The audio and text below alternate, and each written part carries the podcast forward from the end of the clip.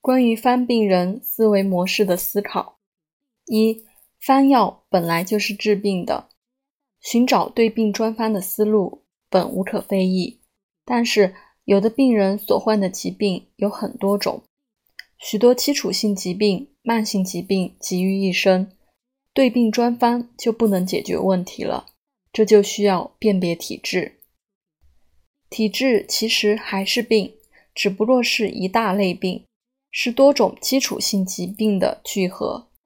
所以，病与体本来没有特别的差异，体是放大了的病，或者说是变慢了的病。二，临床上如果诊断明确，疾病单一或者来势急骤，一般从病切入比较合适。如果疾病丛杂或诊断不明确，或病程绵绵无期，一般可以从体切入比较合适。从病入手，容易抓住疾病的转变过程，容易见效；从体入手，容易抓住患病个体的差异性，比较安全。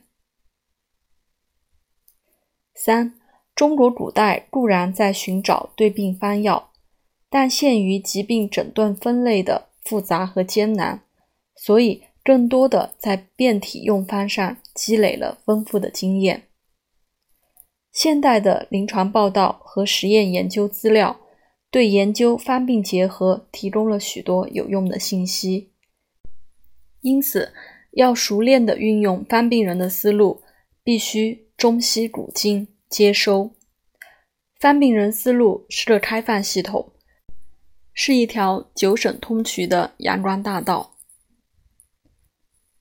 四方病人三者都是实实在在的，极少歧异性，是开展实证医学研究的前提。在推广经方过程中，方病人思路简易可操作，也特别适用于初学或经过现代医学思维熏陶的爱好者。倒是沉迷教科书。而疏于临床者，在五脏病机的缠绕中，往往感到方正难辨，心中疑云团团。因为讲方病人是以当下所见为依据，所谓的有失症用是方，是一种个体化差异寻求法，鲜活而实用。而从疾病分型、脏腑病机入手，往往是胸中先有一成见。看当下时，难免失真模糊。五，为何要强调病与人的结合？可以说，没有一种疾病能脱离具体的人体而存在，也没有一个不生病的生命体。教科书可以将一个病的发展过程说得非常清楚，实验室也可以将疾病的原因以及机理弄得明明白白。但是，一到临床，疾病却变得十分迷离复杂。这就是临床的复杂性。强调病与人的结合，是应对复杂的临床现象时的一种思维方式。